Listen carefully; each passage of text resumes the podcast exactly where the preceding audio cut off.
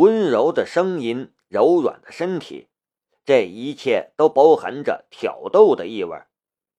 可夏雷却连半点反应都没有，他的心都碎了，哪里还有做那种事情的兴趣？你今天怎么了？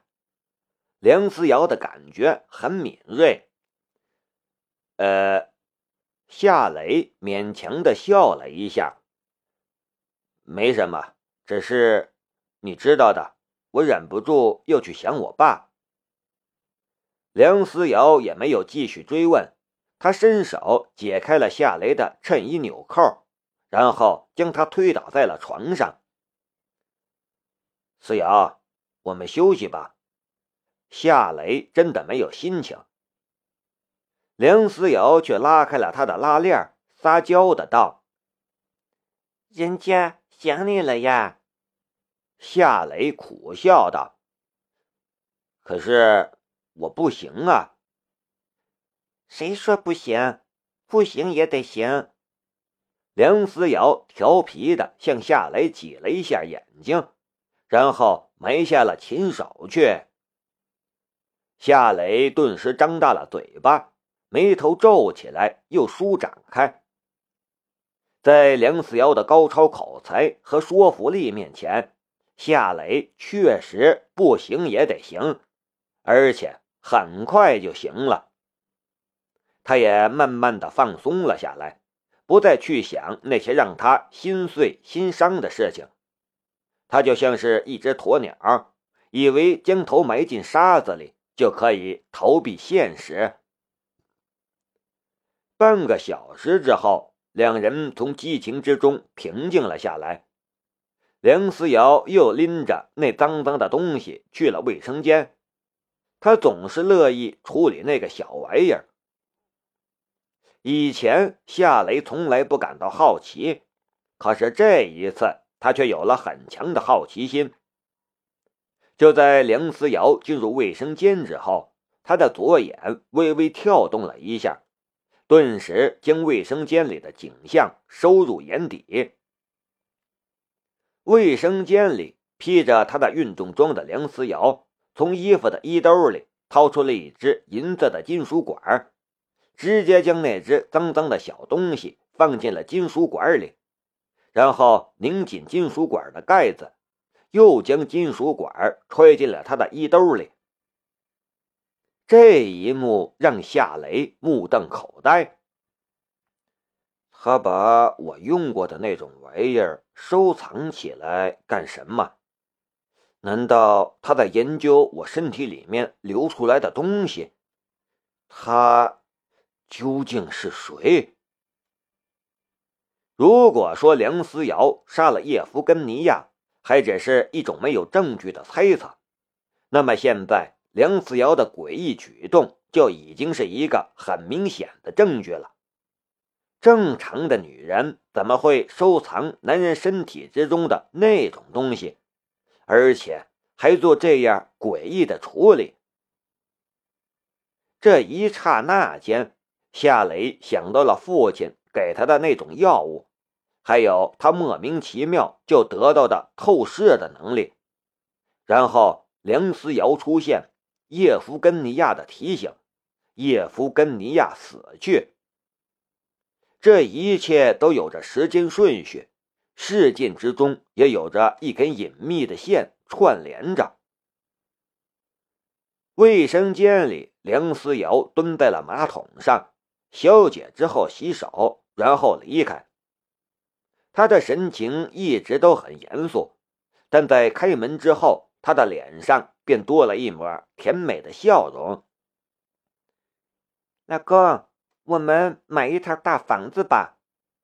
梁思瑶上了床，钻进夏雷的怀里，腻着他。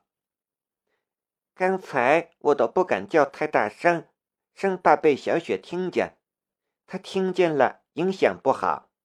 可是。你又那么厉害，我又忍不住。夏雷笑了笑。好啊，买一套大房子。回头我问问天音，房地产是万象集团发家的主业，万象集团的房子遍布全国各大城市，在我们海珠市更不消说了，很多楼盘都是万象集团的。我找他买房子，他肯定会给个大大的优惠。梁思瑶翘起了嘴，我觉得他不会要你的钱。夏雷说道：“不会吧？一套大房子上百万，朋友归朋友，但钱肯定是要给的。”梁思瑶说道：“我们又不缺钱，不要找申屠天音买房子好不好？我们去别的房地产公司买。”我不想你再和他在一起。夏雷轻轻的在他的翘臀上拍了一下。吃醋了？我就是吃醋，这事儿你得依着我。梁思瑶娇蛮的道。夏雷笑了一下。好吧，你说怎么样就怎么样，我都依你。嗯，老公最好了。这已经是梁思瑶第三次开口叫夏雷老公了。睡吧，老婆。夏雷的心中却是一片伤感。你再叫我一声老婆，我就睡。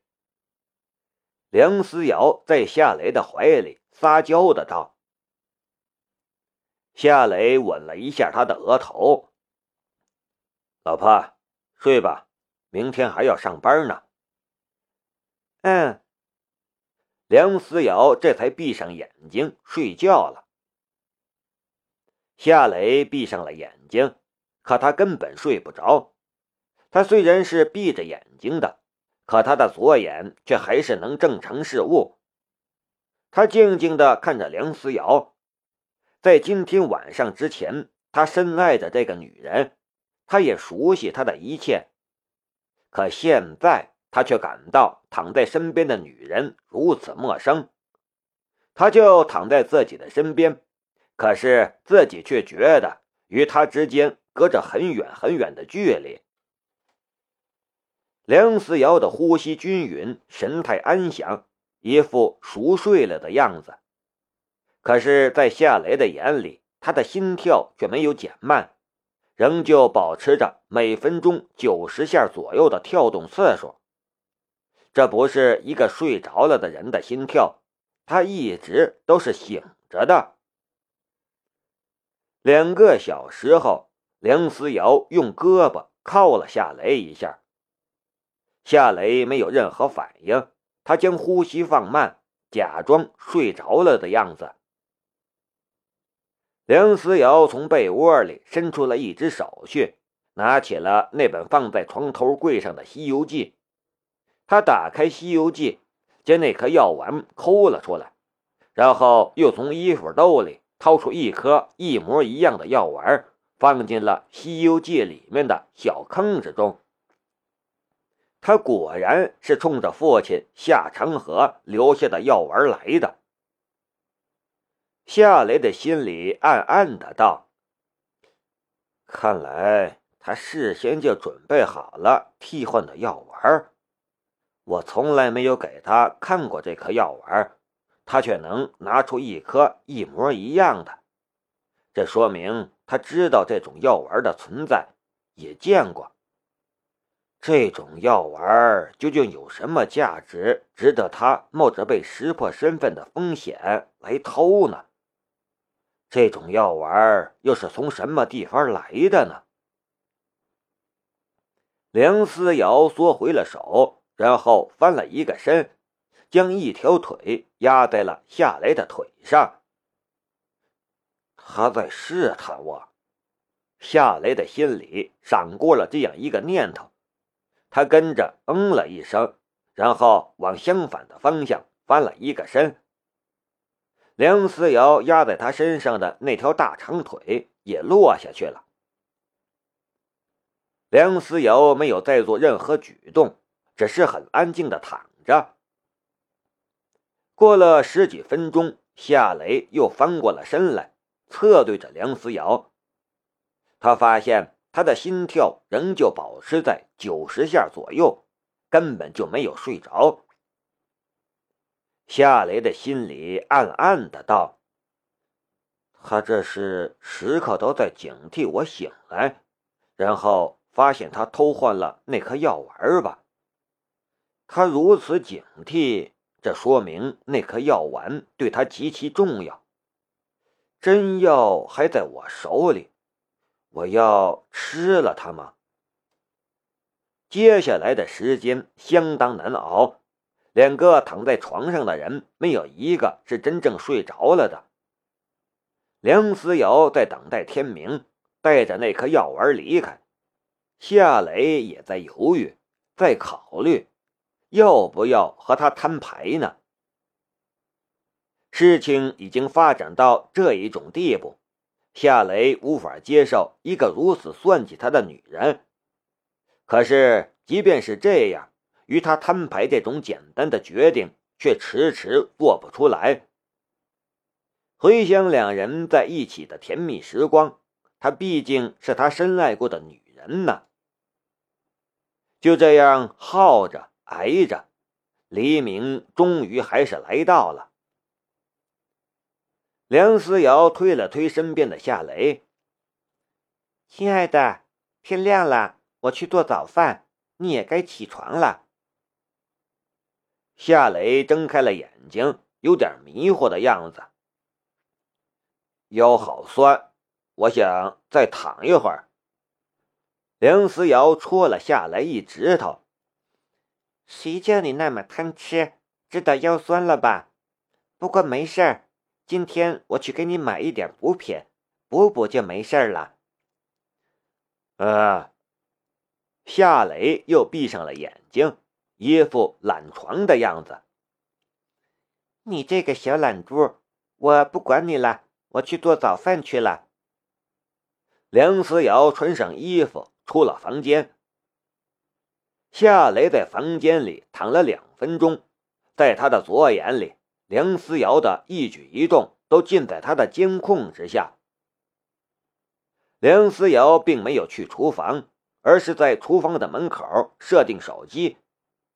他很快就设定好了手机，然后又回到了夏雷的房间中。我的小懒猪，你想吃什么？梁思瑶说道。稀饭还是什么？稀饭吧。夏雷迷迷糊糊的样子。别吵我，让我再睡一会儿吧。叮铃铃，叮铃铃。梁思瑶的手机忽然响起了铃声，他跟着掏出手机接听了电话，然后说道：“爸，什么事儿？帮你接一个朋友的飞机。好吧，我马上去。”挂断电话，梁思瑶对夏雷说道：“亲爱的，我爸让我去接一个朋友的飞机，我就不给你做早饭了，我赶时间。”我走了。呃，夏雷含混的应了一声，继续睡觉。梁思瑶也没有多说什么，转身就走了。梁思瑶前脚出门，夏雷跟着就从床上爬了起来，飞快的穿上衣服，然后也出了门。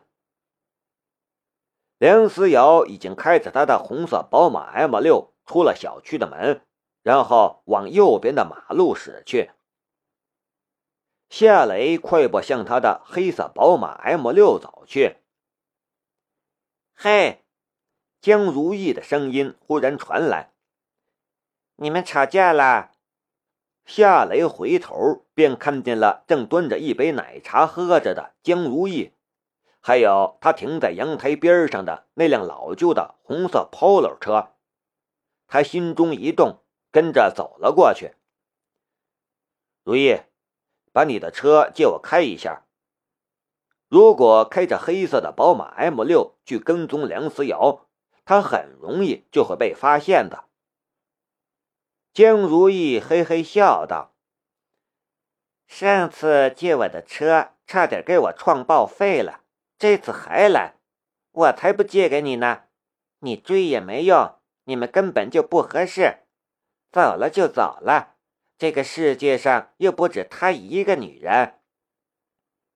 夏雷着急的道：“我没时间跟你解释，借我用一下，快点儿，姐。”叫姐也没用，不借。江如意美滋滋的喝了一口奶茶，一副诚心要把夏雷气死的架势。夏雷将宝马 M 六的车钥匙扔给了江如意：“我跟你换行不行？”江如意眨巴了一下眼睛：“换多久？开到报废为止，行了吧？”夏雷非常着急。成交。江如意取下钥匙，就抛给了夏雷。夏雷开着江如意的 Polo 车追出了门。